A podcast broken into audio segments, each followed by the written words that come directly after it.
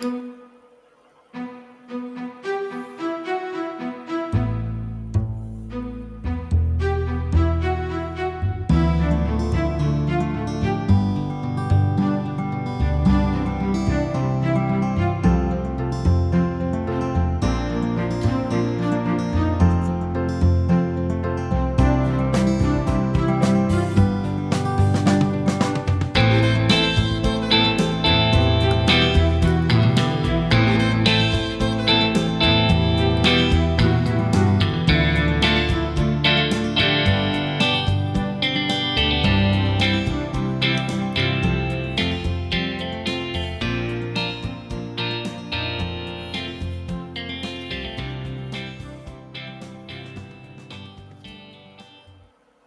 Bem-vindo, bem-vindo, nosso Dropcast Fenda Lábio Palatina em Gotas Homeopáticas.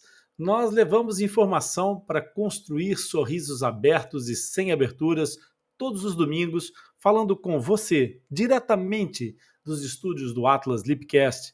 Vem comigo, eu sou o Rony Furfuro, sou médico dentista e sou coordenador da equipe multidisciplinar de tratamento de fenda labiopalatina do Atlas Lipcast e é aqui no Dropcast que eu vou responder, vou explicar e comentar um fato ou uma dúvida sobre fenda labiopalatina, aquelas dúvidas que aparecem mais frequentemente que se transformam numa pedra no seu sapato.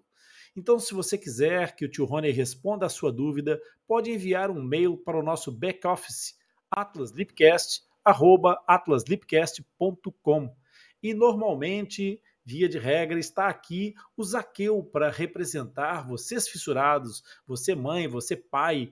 E então ele traz as perguntas que vocês entregam no nosso no nosso back office.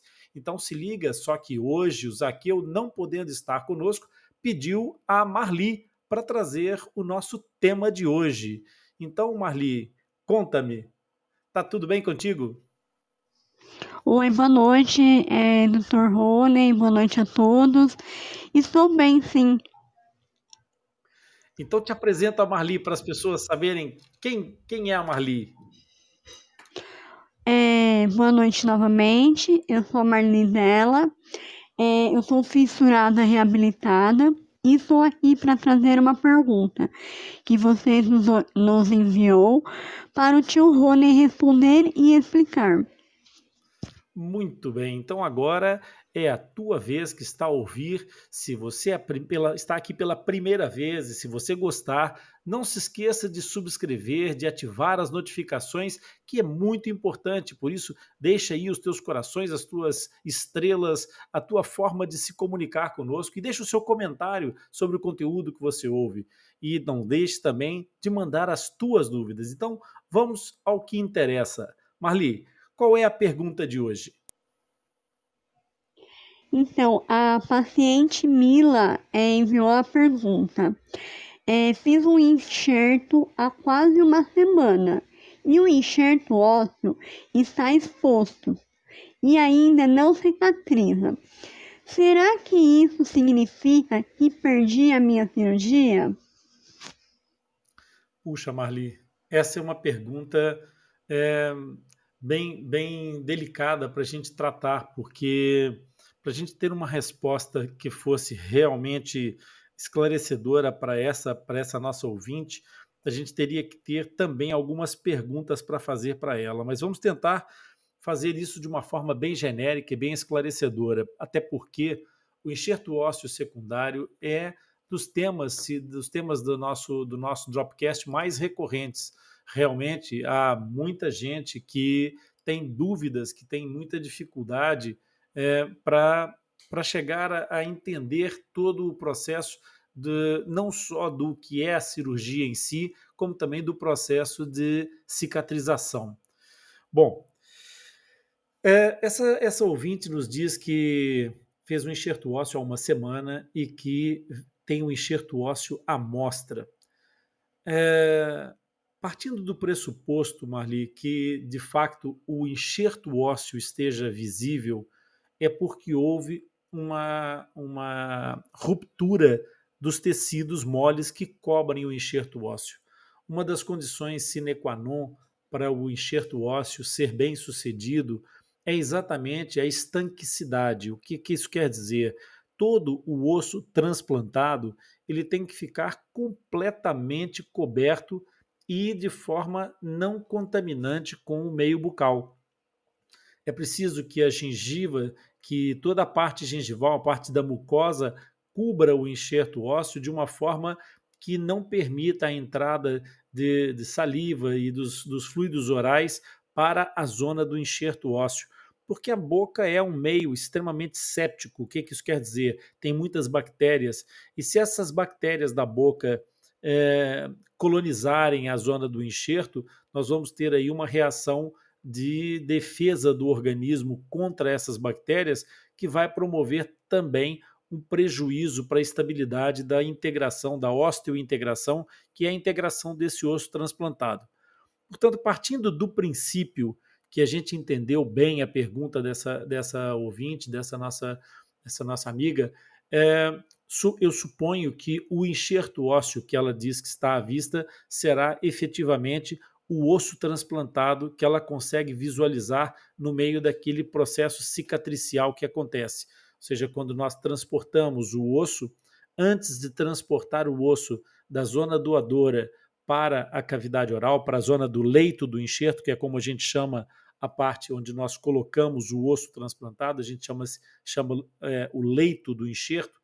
É, quando, quando nós fazemos esse transporte, é, toda a parte de leito é preparada exatamente como se fosse um leito onde nós vamos deitar, debruçar esse, esse enxerto ósseo com muito carinho e, e procurando que ele seja é, acomodado não só no espaço da fenda que foi devidamente li, li, livre de, de, todo o tecido mole que estava ali ocupando, ou eventualmente é, de algum tecido fibroso que dá algum é, resíduo, resíduo de outras intervenções cirúrgicas, fica o osso exposto, o osso da, da, própria, da própria, do próprio alvéolo, da boca do paciente, e onde nós vamos então fazer o depósito desse osso transplantado. E a seguir, vamos cobrir o enxerto ósseo e suturar é, toda, toda a cobertura desse osso transplantado, fazendo com que ele fique completamente envolvido e tampado pela gengiva.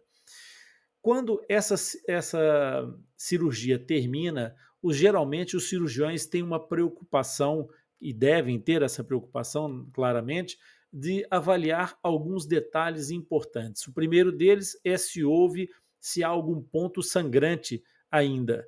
Esse é um ponto importantíssimo, porque não deve haver no final do processo uma, uma situação hemorrágica. O sangramento deve estar completamente estanque.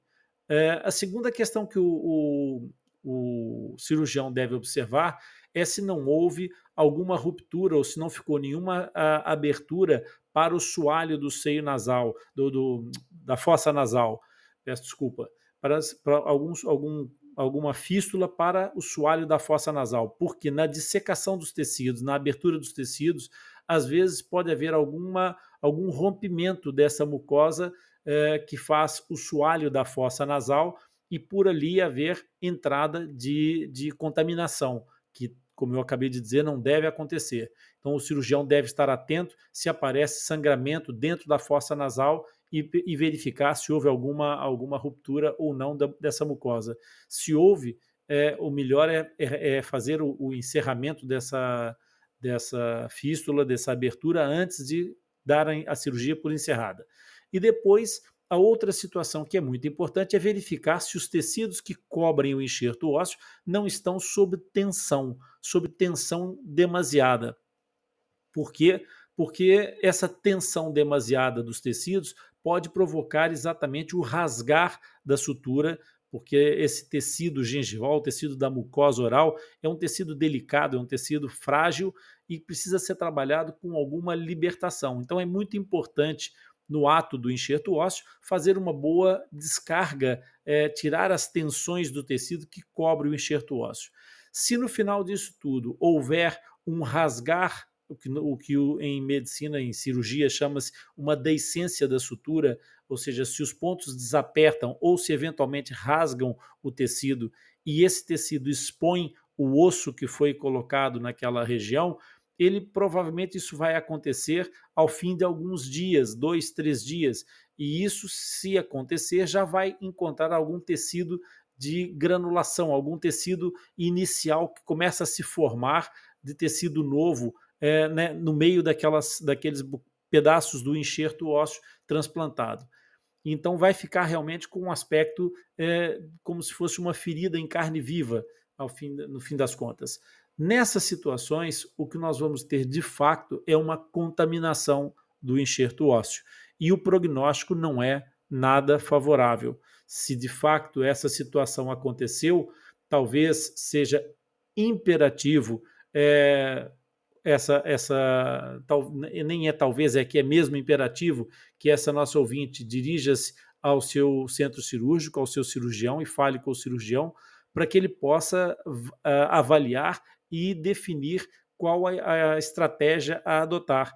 Eventualmente poderá ser o de fazer um regresso ao bloco para limpar esse tecido contaminado, não deixar aquela zona ganhar ainda mais cicatrizes e fibroses de, de, um, de um foco infeccioso, para que haja depois uma possibilidade de uma nova intervenção, de uma reintervenção de, de, de enxerto ósseo num tecido menos estragado, menos cheio de aderências que essas fibroses cicatriciais acabariam por produzir.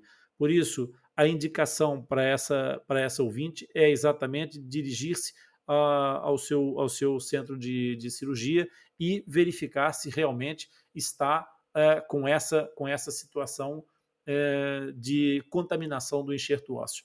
Se não for uma, uma contaminação do enxerto ósseo, será possível que o médico possa avaliar e verificar o que é que essa, essa nossa ouvinte está a ver, se de fato é um enxerto ósseo ou se será apenas alguma outra situação de uma cicatrização mais inflamatória, que possa não ter exposto completamente o tecido, o tecido ósseo transplantado.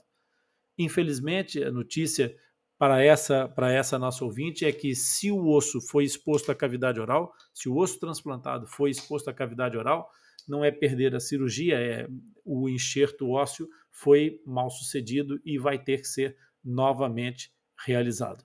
Essa é a notícia que essa nossa essa nossa ouvinte tem que ter em linha de conta e por isso a indicação de procurar o seu, o seu cirurgião. Então, é isso.